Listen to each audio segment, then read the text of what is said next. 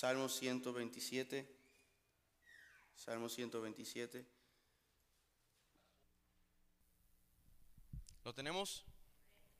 Ok, yo voy a leerlo de otra versión, pero usted léalo con el que tenga de frente y, de allí partiremos a traerle el pensamiento. Dice, si el Señor no edifica la casa, en vano se esfuerzan los albañiles. Si el Señor no cuida la ciudad, en vano hacen guardia los vigilantes. Lo repito, si el Señor no edifica la casa, en vano trabaja los que la edifican.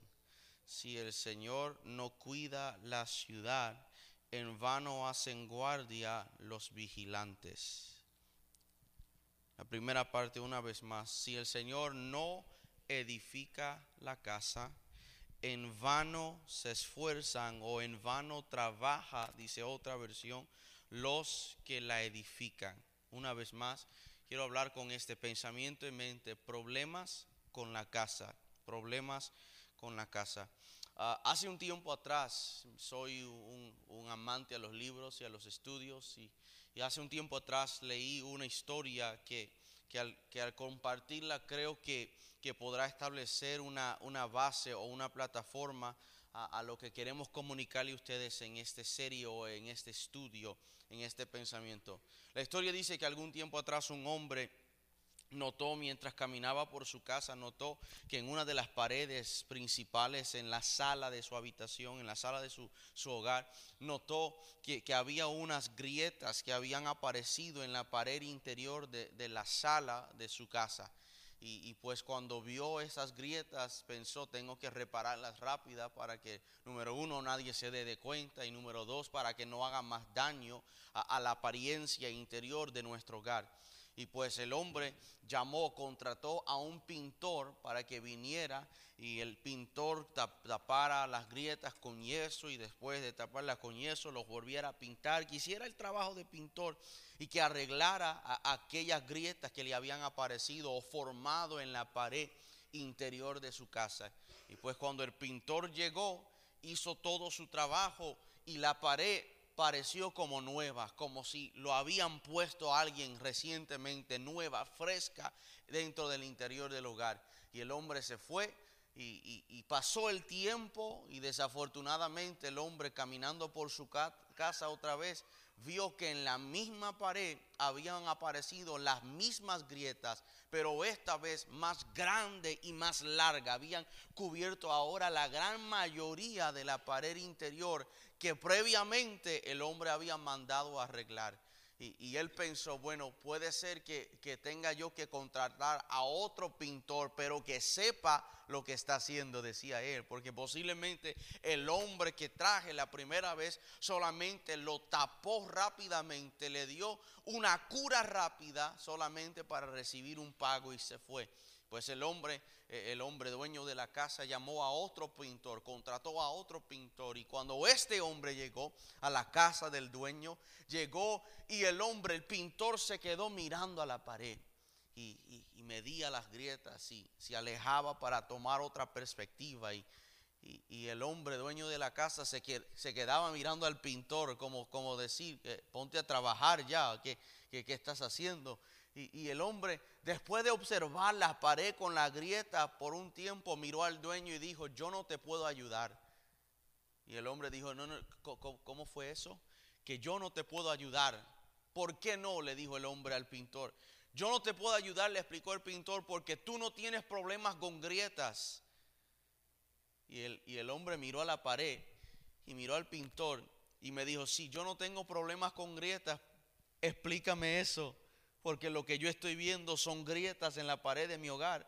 Y el hombre dijo, sí, obviamente hay grietas en la pared interior de tu casa, pero esto solamente es el problema reflectivo de algo más profundo. Y el, dueño del hogar dijo, me, me tienes interesado, explícame un poco más. Y el hombre comenzó, el pintor comenzó a explicar, estas grietas que ven en la pared solamente son indicación de que el fundamento o la base, el cimiento de tu hogar se está moviendo. Y porque el cimiento de tu hogar se está moviendo, está afectando las paredes interiores de tu casa. Yo, yo, puedo taparlas, dijo el pintor, con yeso y puedo pintarlas otra vez y parecerán como nuevas, pero pasará el tiempo y volverán las grietas a aparecer y solamente estarás haciendo pérdida de dinero, gastando tiempo en traer y sacar pintores que te vuelvan a tapar las paredes y las grietas. Lo que tú necesitas, le dijo él, le dijo el pintor al dueño, lo que tú necesitas es contratar a alguien que pueda ayudarte a arreglar el fundamento de tu casa. Porque si arreglas el fundamento de tu casa, entonces este problema de grietas no volverá a aparecer más. Le dijo el pintor, esto solamente refleja un problema más profundo. Mis amados hermanos, les cuento esta historia para llegar a un punto y es que la, la escritura nos cuenta una historia un poco similar. Posiblemente no hay un pintor, ni hay un dueño de una casa, ni hay grietas en una pared. Pero en el libro de Mateo capítulo 7 del verso 24 al verso 27, si usted lo quiere anotar, por favor hazlo. Las escrituras nos dicen, nos cuentan una historia acerca de la necesidad de una base sólida. Mateo 7, verso 24 al 27, nos cuenta la historia que nos habla acerca de la necesidad de una base o de un fundamento sólido. Esta historia se encuentra en Mateo y en esta historia leemos acerca de dos hombres muy diferentes. Dos hombres muy diferentes, pero ambos estaban construyendo una casa o un hogar. La diferencia es que uno edificó sobre la roca. leamos la historia si usted está allí, si no lo voy a leer. Por tanto, dice Jesús, todo el que me oye estas palabras y las pone en práctica es como un hombre prudente que construyó su casa sobre la roca. Cayeron las lluvias, crecieron los ríos y soplaron los vientos y azotaron aquella casa. Con todo, la casa no se derrumbó, porque estaba cimentada sobre la roca. Pero todo el que me oye estas palabras y no las pone en práctica es como un hombre insensato que construyó su casa sobre la arena Cayeron las lluvias, crecieron los ríos y soplaron los vientos y azotaron la casa. Y ésta se derrumbó y grande fue su ruina. Usted vio la historia, dos hombres que se dedicaron a hacer lo mismo, construir casas. La única diferencia es que uno fue sabio y el otro fue insensato. Porque los dos, mira lo que es similar, mira lo familiarizado de la historia. Los dos construyeron casas. Y a los dos le azotaron las aguas, soplaron los vientos, se levantaron los ríos. O sea, fueron afectados por la misma circunstancia.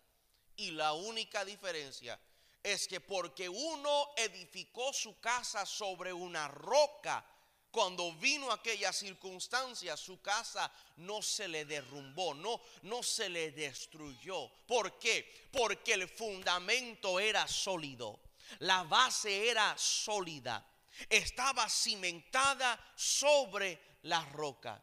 Y mis amados hermanos, les, les les comunico esto para establecer la plataforma a lo que quiero compartir, a lo que quiero enseñar. Y es que en este tiempo, más que nunca, existe la necesidad de una vez más solidificar el fundamento de nuestros hogares.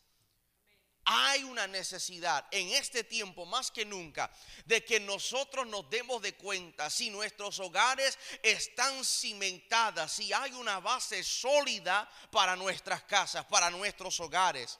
Porque posiblemente como el hombre de aquella, historia hemos estado viendo en nuestro hogar, en nuestra familia, posiblemente hemos estado, viendo grietas que se han estado apareciendo. Discusiones por aquí, pleitos por allá, problemas en este lado y cuando salimos de aquella entramos en otra y nunca hay paz y posiblemente llega una semana de tranquilidad y después de eso te encuentras en el mismo ciclo maldito y dices, pero ¿qué si, si voy a la iglesia todas las veces? Si aparezco todos los domingos y cuando es la hora de ofrendar, ofrendo. Eso no tiene nada que ver. Entienda las palabras del pintor que las grietas que estás viendo en las paredes interiores de tu casa reflejan un problema más profundo. Y desafortunadamente vivimos en una sociedad que en vez de tratar con la raíz del asunto, tratamos con las señales o con los signos. Le damos medicina a los síntomas, pero no vamos a la raíz. Oramos por los síntomas, pero no vamos a la raíz. Y el pintor dijo, hay un problema más profundo. Si no arreglas el problema profundo, esto va a seguir apareciendo. Y vas a seguir pasando lo mismo, tratando de tapar algo que solamente te está diciendo, hay algo más abajo que tenemos que estudiar. El principio es este. Siempre y cuando buscamos construir nuestras familias en cualquier otra cosa que no sean las verdades de la palabra del Señor, no va a durar cuando los problemas y los desafíos de la vida se nos vienen encima. Si queremos que nuestro hogar, nuestra familia, vaya por todas las vicisitudes y por todos los problemas y que podamos ser victoriosos y quedarnos en armonía y hacer lo que Dios desea para nosotros, nuestra familia tiene que estar solidificado, firme en las verdades del Señor. Mateo 7, 24 al 27, lo acabamos de leer, nos habla de la casa que construyeron estos hombres. Ahora, simbólicamente, si usted quiere escribir esto, una casa en esta parábola bíblica se puede referir a muchas cosas. Se puede referir a la vida de una persona. Se puede referir a una iglesia, se puede referir a una sociedad o a una persona o, a la vida de alguien. Pero también una casa puede simbolizar literalmente una casa. puede hablar de una familia o de un hogar. En este caso, en el caso de este estudio, cuando mencionamos la palabra casa, estaremos hablando acerca de hogar y también estaremos hablando acerca de iglesia. Porque creo, mis amados hermanos, que para tener una iglesia sana, saludable y poderosa, necesitamos una familia sana, saludable y poderosa. E, e, eso es bueno para escribir. Para que nuestra iglesia sea una iglesia efectiva, sana, que alcance, que, que, la sociedad sea salvada, que la comunidad sea cambiada, tenemos que preocuparnos de que nuestros hogares también sean sanos, saludables, poderosos, que haya comunicación, que haya relaciones saludables y, y que podamos vivir en armonía el uno con el otro. ¿Por qué digo esto? Porque, porque al leer los periódicos, al ver la noticia, escuchar los reportes, eh, por, por, si acaso usted vive en una caja o no, permítame decírtelo, la familia es una especie en peligro. La familia es una especie en peligro. Porque ha pasado décadas ya, han pasado décadas que la definición de la palabra familia ha estado siendo ridiculizado. La definición de lo que es una familia ha cambiado tanto al pasar los años.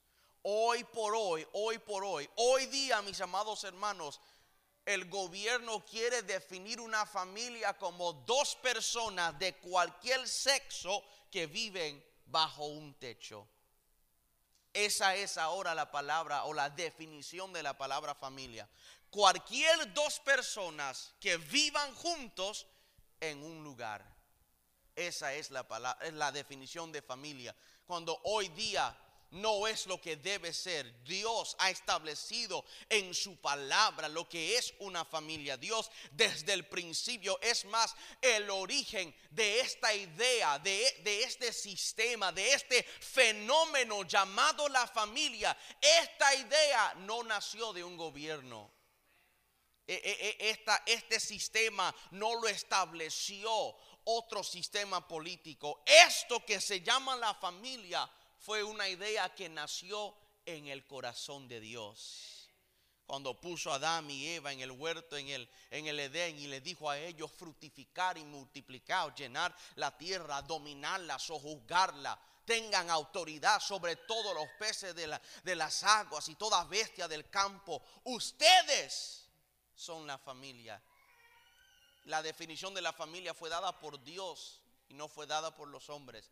Y digo esto para llegar a este punto. Las familias de hoy enfrentan la crisis y tienen múltiples factores en su contra, pero esencialmente es parte la ausencia de principios y de valores. Las familias hoy en día enfrentan una crisis eh, eh, ya, ya no sabemos quiénes somos o qué debemos de hacer. Ya, ya lo que era una familia en el día de hoy ya no lo es. Le aseguro, mi amado hermano, tenemos aquí en este lugar, bajo el sonido de mi voz, personas de diferentes lugares, de diferentes trasfondos históricos, nacidos en otros lugares o nacidos acá, de diferentes edades, diferentes culturas y creencias. Y te aseguro que si paso el micrófono uno por uno, contarán una definición y experiencia distinta de lo que para ellos significa una familia. Pero la realidad es que la familia de hoy en día está en crisis. Ya los principios de antes, de, de, nuestra adolescencia, de nuestra niñez, los valores de ese tiempo, ya no son los mismos de hoy en día. Algunos expertos, algunos expertos coinciden en, en asegurar que en los, eh, en los países desarrollados y más aún eh, en nuestro país, eh, en los lugares donde vemos tantas personas hoy dicen que pueden afirmar que los hogares están enfermos y sufren un desequilibrio que amenaza la felicidad de todos, la paz social, la seguridad de la persona y aún se aleja la esperanza de lograr un mundo mejor. La desintegración de la familia es un problema interno, es el problema interno más devastador que enfrenta nuestra nación en general y nuestra comunidad en particular. Lo repito, la desintegración de la familia es el problema interno más devastador que enfrenta nuestra nación en general y nuestras comunidades en particular. ¿Por qué? Porque las familias tocan, las familias tocan todas las áreas sociales de la sociedad. La fuerza y la debilidad de una familia en gran medida determina la fuerza y la debilidad de una iglesia o de una comunidad.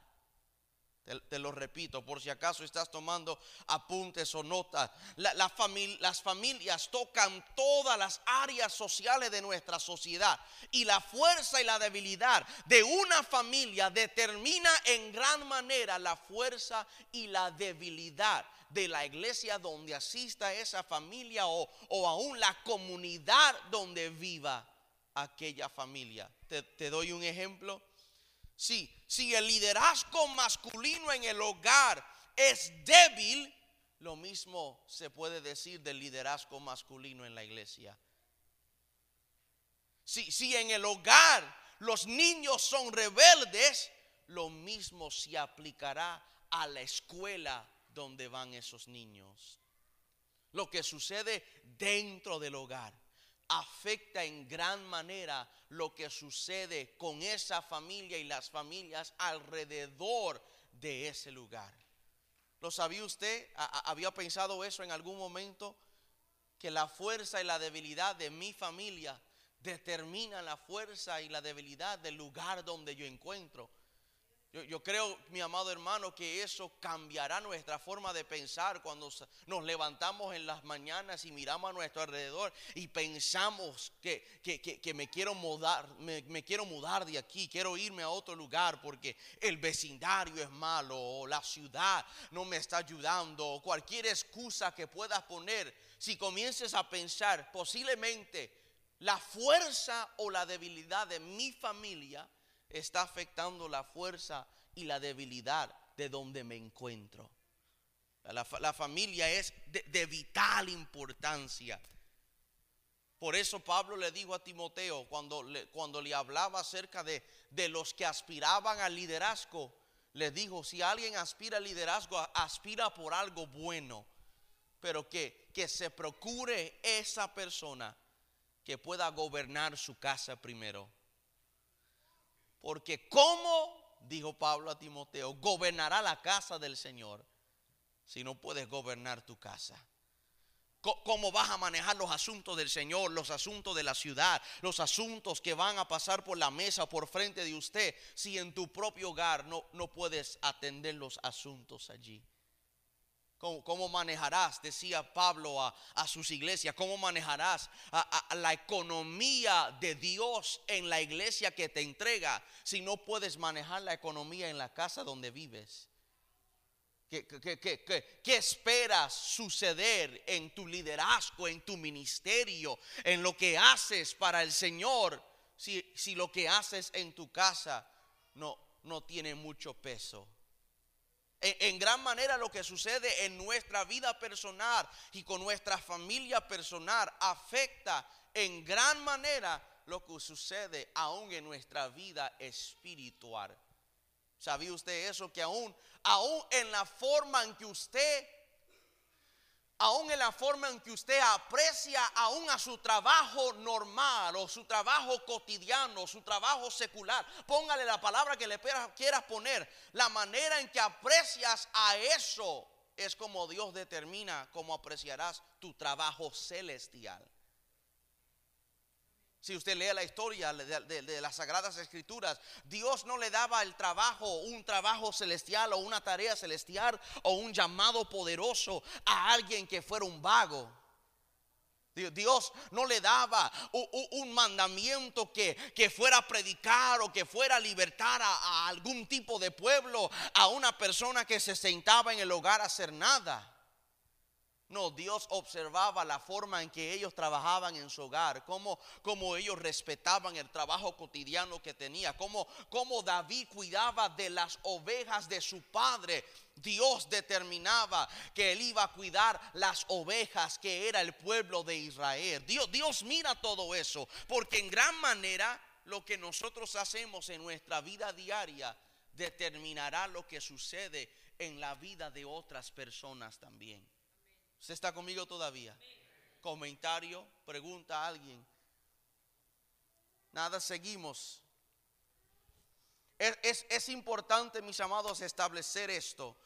Es importante establecer este punto o este principio. Y no es muy profundo, pero es muy importante establecer este principio. Y es que Dios valora a las familias. Dios valora las familias. Si, si leemos la, historia, si leemos la palabra del Señor, e, este mismo capítulo 127 del libro de Salmo que hemos considerado al comenzar, Dios en este, en este capítulo a los niños se les llama una herencia del Señor. Dios valora las, las familias. A los niños se les llama una herencia del Señor. Las familias son el fundamento de la sociedad.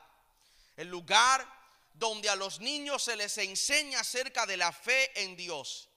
El hogar y la familia es el lugar donde reciben amor, nutrición y orientación. Te lo voy a repetir.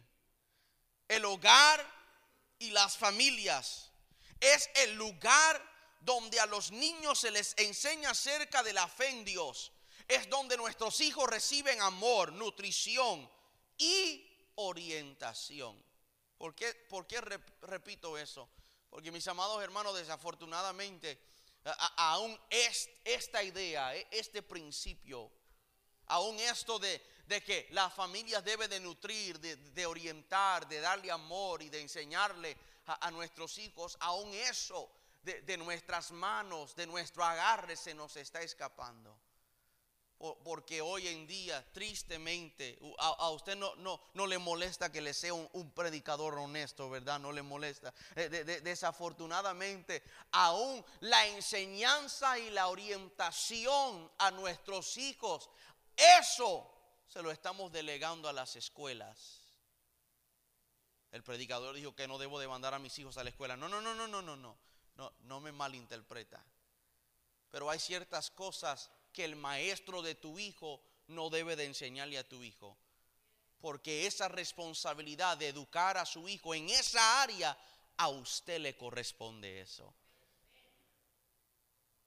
Diga lo que usted quiera decir, pero yo no quiero que ningún malvado, ningún insensato, ningún ignorante, especialmente alguien que no tenga conocimiento de Dios, que le esté educando a mi hijo o a mi hija acerca de, de las relaciones sexuales de, lo que el matrimonio de una familia debe de ser, de, de, a dónde de ellos deben de aspirar a llegar. Hay, ciertas cosas, hay ciertas lecciones que, no podemos delegar a, otras personas hacer.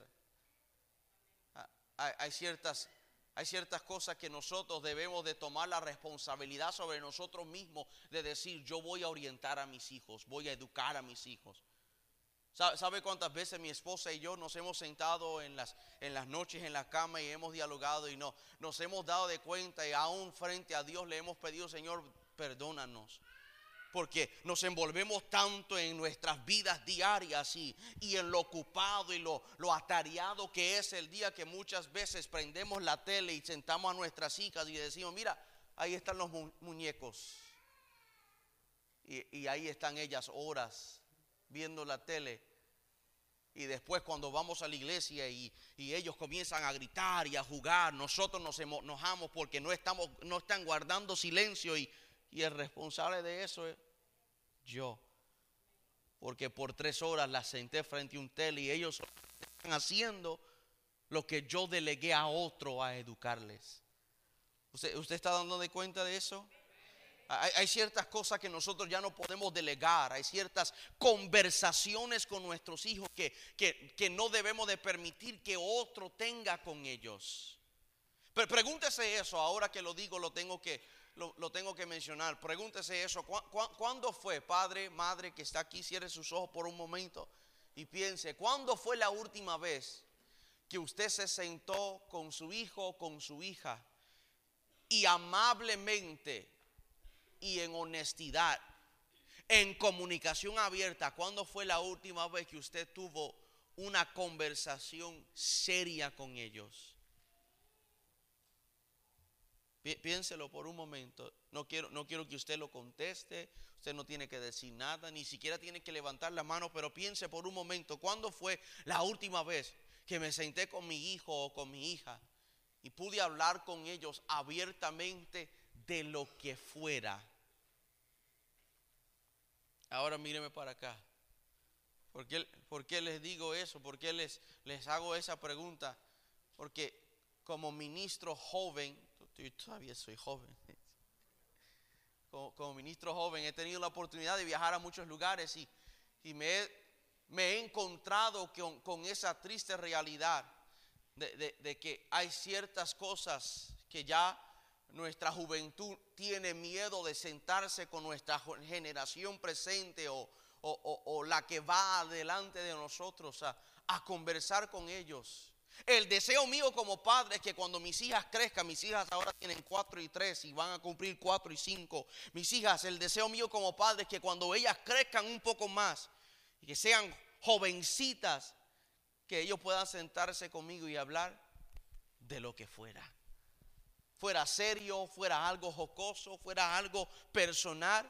El deseo mío es que en mi hogar y en mi relación con mi familia, que haya una comunicación amable y abierta. y debe ser el deseo de ustedes. Yo sé que muchas veces, y, y esto es algo que, que, tenemos que quebrar, es algo que tenemos que romper, porque muchas veces la, la educación nuestra eh, en el lugar donde nacimos o en el lugar donde nos criaron, nos enseñaron, hay ciertas cosas que, que no se debe de decir. Hay ciertas cosas que no se debe de hablar. Eh, eh, lo que pasa a puertas cerradas no se tiene que contar a nadie más. A muchos de nosotros nos educaron así. Lo, que pasó en tu casa no se lo cuenta a nadie, ni al vecino, ni a tu tía, ni a tu abuelo, a nadie. Que nadie se entere lo que está pasando. Pero eso nos ha perjudicado hoy en día. Porque hoy en día, aún en nuestra vida espiritual, vamos a la iglesia y nos pregunta, hermano, ¿cómo tú estás? Y usted dice, en victoria. Cuando la realidad es, si, investigamos más allá de la superficie de tu vida, afuera dices victoria, pero por dentro te sientes cansada o cansado, débil, necesitas explicaciones a ciertas preguntas y, eso es algo que debemos de quebrar y de establecer fresco, una comunicación abierta, que, que, nuestro hogar sea tan sano y saludable y tan saturado por el Espíritu de Dios, que, que, que todo se puede hablar, que, que nada se va a condenar, que todo va a ser tratado con gracia y con la misericordia del Señor. ¿Usted está conmigo todavía? En nuestro hogar debe ser el lugar donde nuestros hijos y nuestra familia recibe el amor, la nutrición, la orientación y la educación acerca de la fe en Dios. Posiblemente, mis amados, usted se está preguntando, posiblemente usted se está preguntando, eh, y, entonces, predicador, ¿por qué, ¿por qué hay tantas familias tristes? ¿Y por qué hay tantas familias separadas? ¿Y, y por qué hay tantos divorcios? ¿Y, ¿Por qué hay tantas madres solteras con tres hijos y dos hijas? ¿Por qué pasa todo esto? Mi respuesta es porque muchas familias han ignorado a Dios en su vida familiar. Han ignorado los principios bíblicos para su hogar y no buscan frecuentemente como familia el rostro de Dios. Usted, usted está aquí. Como familia dejaron de buscar al Señor.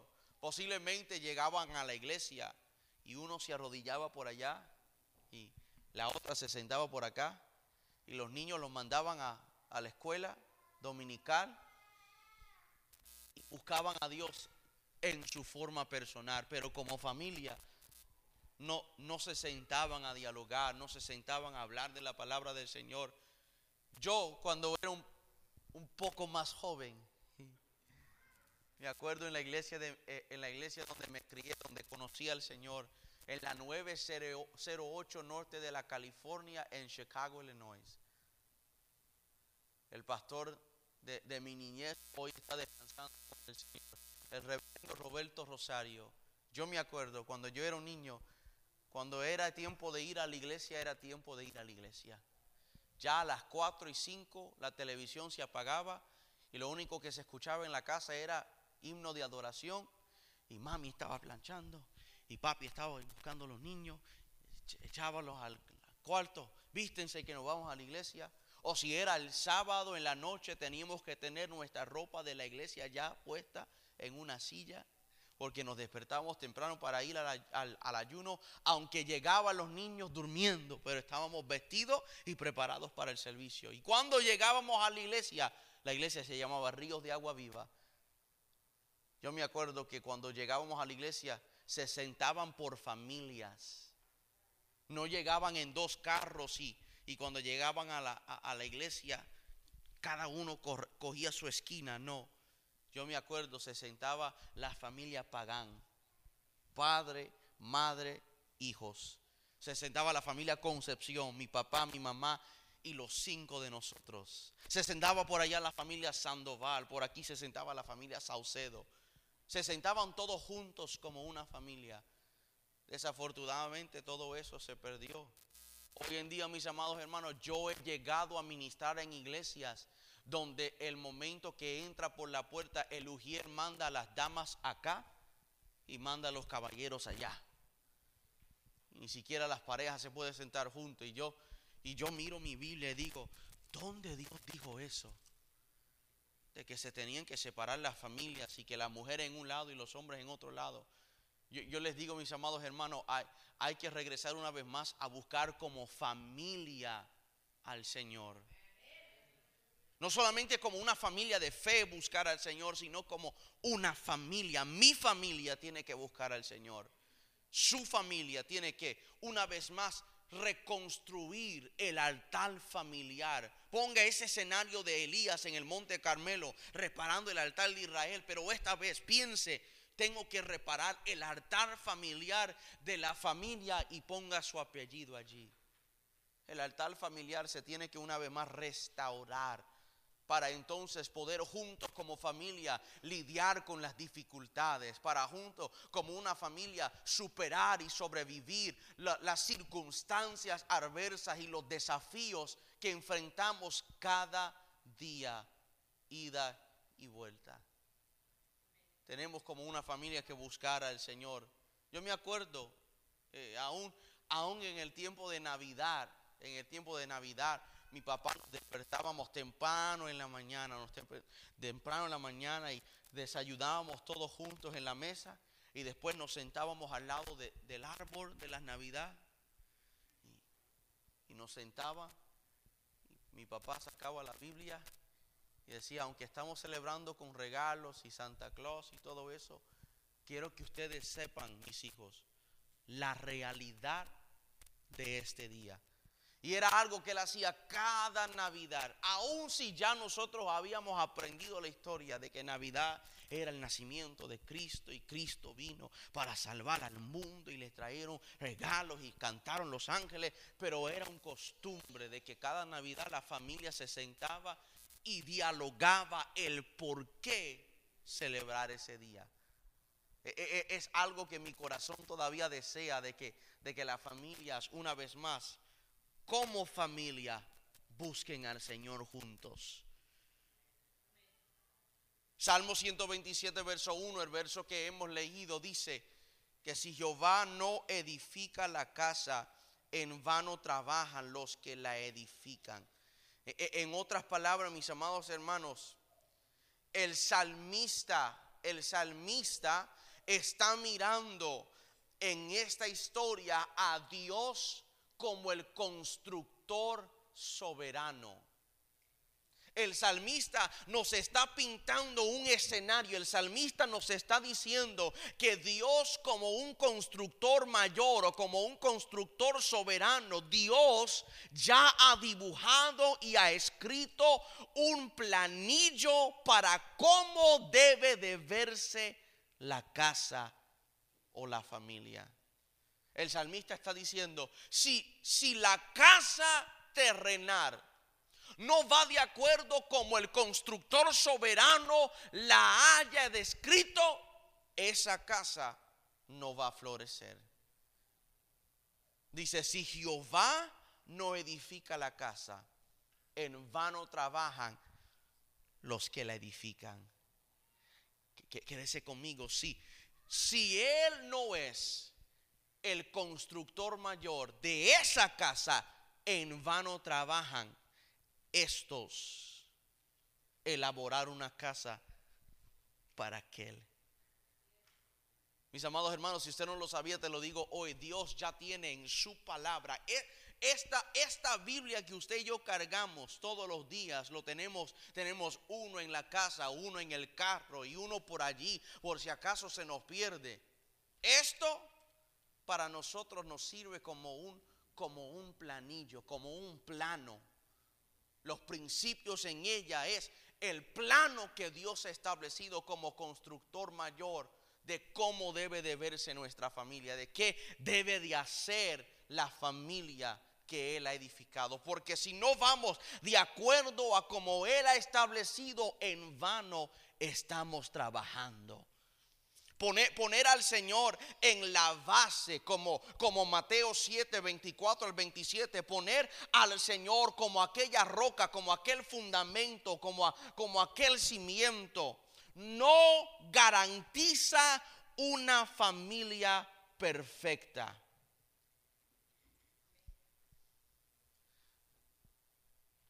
Poner al Señor como la base no te garantiza una familia perfecta. Yo sé que usted está esperando otro, otro tipo de pensamiento, pero esa es la realidad. Poner al Señor como la base no necesariamente implica que tu familia va a ser perfecto. Igual a tu salvación, porque aceptas al Señor, no necesariamente implica que tu vida va a marchar bien de ese momento en adelante porque le hayas dicho sí al Señor no necesariamente implica que los problemas ahora tú eres exento a ellas. No. Poner al Señor como la base o el fundamento de tu casa no te garantiza una familia perfecta. Sin embargo, te proporciona una base sobre la cual puedes construir. Te, te, proporciona directrices para que puedas tomar decisiones y manejar las dificultades. La familia que tiene a Dios como fundamento ofrece un hogar fuerte, estable y amoroso. El poner a Dios como el fundamento no te está garantizando una familia perfecta, pero sí te está proporcionando unas directrices, unos principios, una manera de manejar a la manera de Dios para que tu familia pueda ser fuerte, estable y amoroso. Voy avanzando. hemos estudiado, hemos estudiado lo, que es una familia o lo que debe ser una familia y hemos, hemos llegado a, a un acuerdo que familias felices y sanos tienen seis características. Por favor, anótelos. Anótelos que con esto voy a concluir esta sesión seis características tiene una familia sana y feliz. Y mientras usted va anotando esto, por favor, escribe esto también. Después, después de mi relación con Dios, mi relación con mi familia es importante. Posiblemente no ha sido tu manera de pensar, pero después de hoy, promete, promete. Yo, yo le sugiero que después de hoy comiences a pensar de esa manera. Que después de mi relación con Dios, la relación con mi familia es importante.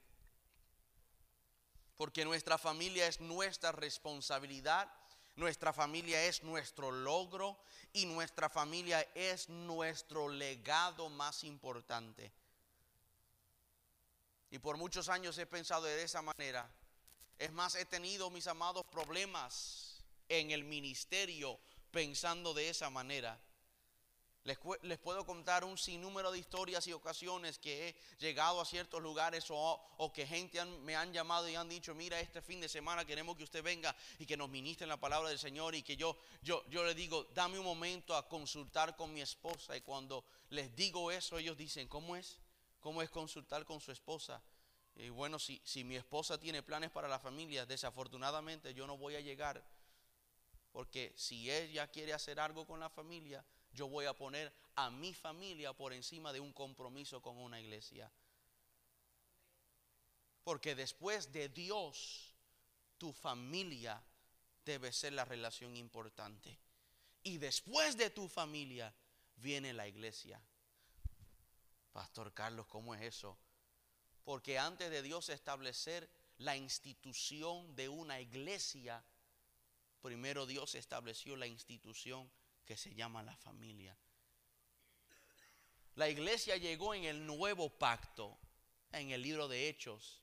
La familia llegó en el principio, en el huerto del Edén, cuando Dios primero creó el universo. Los puso en el huerto y estableció la institución que se llama la familia. Y después de Dios, para Adán, su familia era su relación importante. piense de esa manera. Si, si, nunca has pensado así, yo, yo hoy te sugiero, te, te desafío a que piense de esa manera. Y, y, y prometo, prometo que va, va a dar evidencia e, en la vida tuya. Seis características. Número uno, familias felices y sanos tienen compromiso. Compromiso. ¿Usted está conmigo todavía, mi amada iglesia? Con compromiso. Familias felices y sanos tienen primeramente compromiso. El compromiso crea el ambiente cálido y amoroso en el que miembros de familia pueden crecer. Ofrece un puerto que cobija miembros de la familia de las fuerzas destructivas del miedo, la ansiedad y la soledad. Familias felices y sanos primeramente tienen compromiso. Y creo que cabe lugar para decir que en el corazón del compromiso, de la unidad familiar, está la dedicación a la relación matrimonial. Hablo ahora a los matrimonios. Que toda familia feliz y toda familia saludable y sano tiene compromiso como su primera característica. Y cuando hablamos de compromiso para una familia, para una relación matrimonial, el compromiso está en el corazón. En el corazón del compromiso está la dedicación a mi relación matrimonial. tengo que poner primeramente mi, relación matrimonial. En el, el compromiso significa estar allí y no abandonar el uno al otro. Pero va más allá de eso. El compromiso dice, haremos lo que sea necesario para amarnos el uno al otro como debiéramos hacerlo y como Dios demanda. Les, doy una, llave, les doy un principio o, un secreto o lo que usted quiera llamarlo para, para, tener, para tener un matrimonio saludable. Para tener un matrimonio saludable se toma tres para que dos sean uno. Te lo repito, esto es para, para mis matrimonios aquí en este lugar. Para tener un, matrimonio saludable se toman tres para que dos sean unos. Porque la meta final de un matrimonio es que ¿qué? que el hombre deje su padre y su madre y que se una a su mujer. Para que tengas un matrimonio feliz, saludable, poderoso, amoroso y todo lo demás que quieras tener en tu matrimonio, tres se toman para que dos sean uno. La esposa, el esposo y Dios. Esos tres trabajando, en esos dos, la esposa y el esposo, ayudarán a que ellos sean uno. Familias felices primero necesitan compromiso. ¿Usted está conmigo todavía?